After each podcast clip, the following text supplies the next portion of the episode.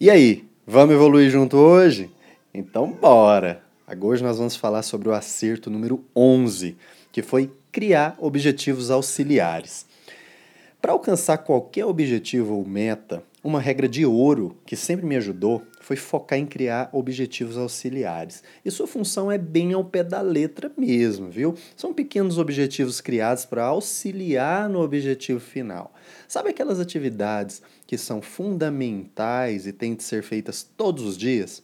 Então, o fato é que para cada uma dessas atividades auxiliares, você ainda pode se aprofundar cada vez mais, desenvolvendo cada uma delas, uma por vez. É importante isso, uma de cada vez. Entendeu? Se sim ou se não, calma, que daqui a pouco eu vou te dar um exemplo real do que aconteceu comigo. Quando eu consegui atingir meu objetivo de chegar aos 85 quilos, eu já falei muito sobre isso aí para trás, que para mim significou emagrecer, ter um corpo mais saudável, mais ativo e ainda estimular hábitos mais saudáveis dentro da minha casa também, para os meus filhos, para minha esposa. Eu não iria parar por aí. O fato é que, assim, porque além de já ter criado um hábito de manter aquela rotina de atividades físicas ali, alimentação mais consciente, agora eu teria que seguir um desafio ainda maior, que era de manter aqueles resultados. Então, o plano da rotina diária teria de ser ainda mais eficiente. E para complicar, eu não queria saber daquela dieta restritiva, né? Daquilo de não posso comer isso, não posso comer aquilo porque engorda. E foi aí que surgiu o conceito da alimentação consciente, e que eu já falei em outros podcasts anteriores também. E tem até um vídeo exclusivo sobre como adotar essa técnica lá no YouTube. Dá uma pesquisada lá. Mas agora eu tinha um novo objetivo que era manter um peso médio de 85 quilos e continuar comendo o que eu gosto. E os objetivos auxiliares, eles me ajudaram muito a manter um nível maior de organização, foco, produtividade e motivação.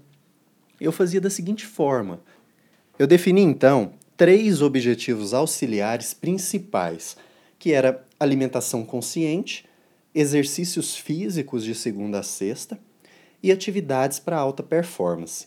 E isso era aquilo que precisava ser feito todo dia, doa quem doer. Só que a alimentação e os exercícios físicos, eles precisavam, precisavam sofrer evolução. Eles precisavam ser mais eficientes do que já eram. Afinal, eu queria continuar comendo de tudo quando eu quisesse. Então, é, dentro desses objetivos auxiliares principais, dentro de cada um deles, eu passei a criar outros objetivos que iriam potencializar os resultados desses objetivos auxiliares principais, entendeu? Mas eles tinham que estar diretamente relacionados ao objetivo final, de manter a média de peso que eu queria, né, comendo o que eu queria. Por exemplo, vou te dar um exemplo para você entender melhor aqui. Nos exercícios físicos, como nessa época eu praticava somente a musculação, para poder ter um rendimento acima da média e ter resultados melhores do que eu já tinha, eu passei a criar meus próprios treinos, ok? Durante um período, em torno de 30 dias mais ou menos, eu mantinha um plano de treinos de alta intensidade para aumentar a queima de caloria. Então, o objetivo auxiliar aqui dentro era queimar gordura, certo? Depois, durante outro período de 30 dias, depois de já ter finalizado esse, esse, esse objetivo auxiliar primeiro, né, ali de queimar gordura, eu criava um segundo objetivo auxiliar. Eu mantinha um plano de treinos para ganho de massa magra, mais focado na exaustão muscular. Então, o objetivo aqui era ganhar massa magra. Já era um segundo objetivo depois de ter concluído de fato o primeiro. E depois, durante um outro período, depois de ter concluído esse segundo, eu mantinha um plano mais leve para dar um devido descanso muscular, mas com alta intensidade de gasto calórico novamente. Então é o seguinte: são três objetivos auxiliares dentro do objetivo auxiliar principal, que é exercícios físicos de segunda a sexta. São coisas que estão diretamente relacionadas a, a, a, ao fato de estar realmente ativo em, em, um plano de atividade física de segunda a sexta, mas com foco ainda maior, mais profundo. Então, esse é o objetivo dos, objeti do, do, do, dos objetivos auxiliares dentro de um objetivo principal.